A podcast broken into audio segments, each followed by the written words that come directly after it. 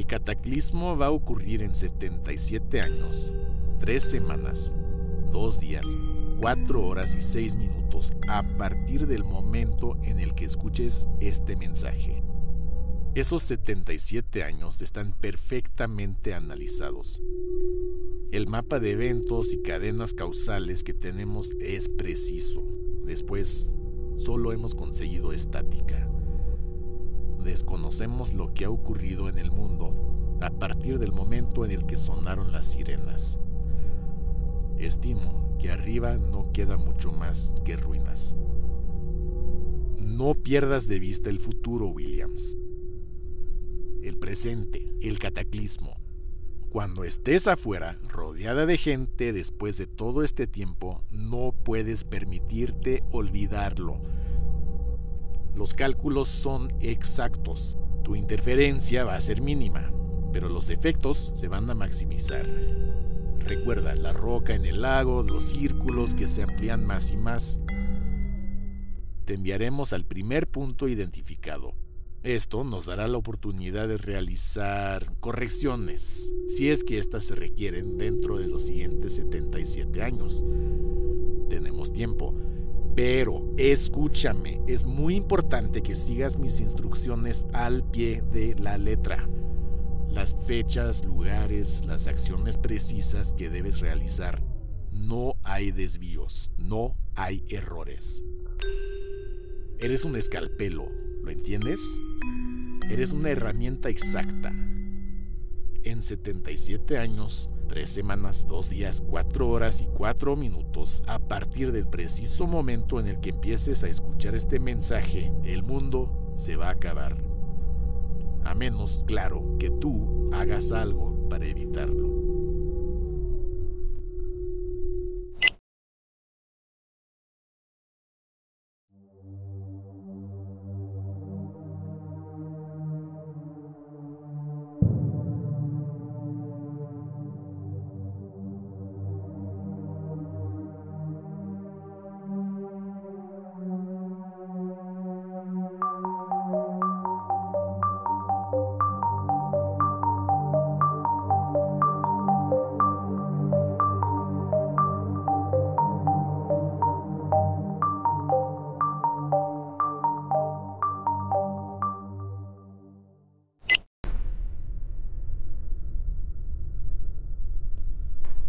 Thomas está grabando las instrucciones en el otro cuarto. No puedo escucharlo todavía. Nadie puede, ni siquiera Annika. Es como una garantía extra. Yo creo que Thomas solo quiere asegurarse de que no pueda discutir con él. Bueno, no, no, eso no es justo de mi parte. La idea es que un error de tan solo unos minutos puede descarrilarlo todo y obligarnos, obligarme a mí más bien, a esperar años o décadas al siguiente intento. Su cautela tiene sentido. Están tratando de desarmar una bomba con la mitad del manual y solo podemos esperar que sea suficiente. Confiar en Thomas es una idea repelente, pero en este punto de mi vida tengo pocas, muy pocas opciones. Creo que en la breve historia de la humanidad no ha habido muchas personas con tan pocas alternativas como yo. Así que voy a ver si puedo autosugestionarme lo suficiente. Vamos a ver si me puedo convencer de que mi vida tiene sentido. Tenemos solo una máquina. Ni siquiera es una máquina. Realmente es un prototipo.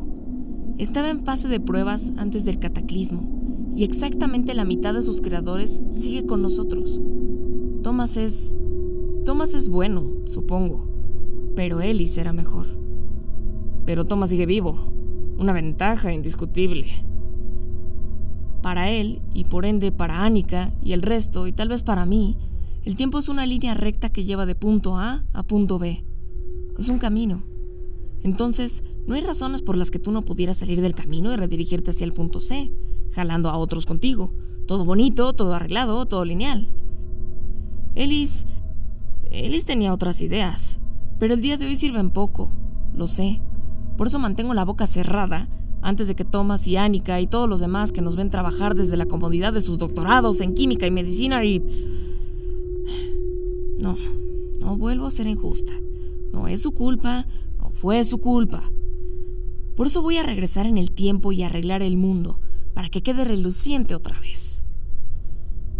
No he dicho nada, no voy a decir nada, pero esa pregunta no me deja en paz.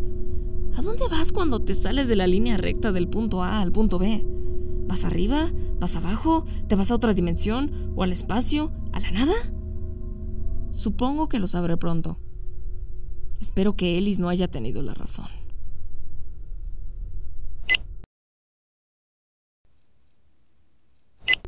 El plan es sencillo, una mínima interferencia.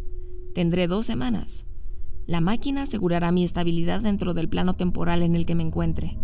Las dos semanas son para darme tiempo de operar, de corregir cualquier error antes de que lleguemos al primer momento clave para prevenir el cataclismo antes de que sea una idea, una posibilidad.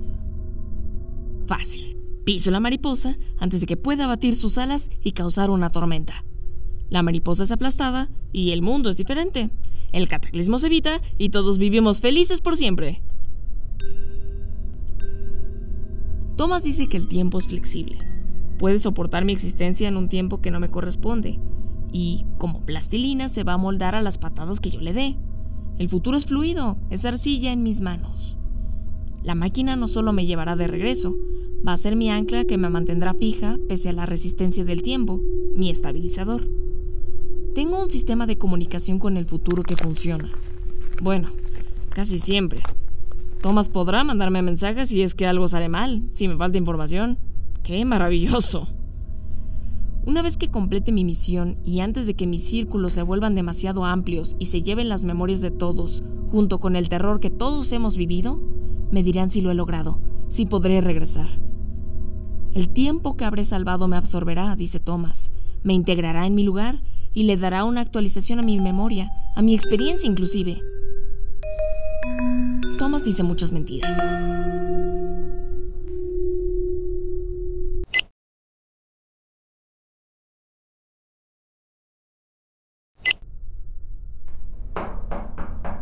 Ahora no. Ve a dormir, Mirra. Solo ve a dormir.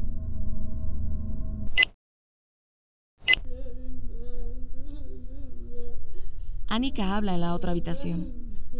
Como casi a todos nosotros, le gusta hablar consigo misma. Con un poco de esfuerzo, podría distinguir lo que dice, pero no. En este lugar hay poco espacio para los secretos. Hay poco espacio en general. Poco oxígeno también. Somos siete aquí dentro, aquí abajo, enterrados debajo de kilómetros de tierra y metal. No me gusta pensar en eso porque mi cuerpo empieza a temblar, inclusive después de todo este tiempo.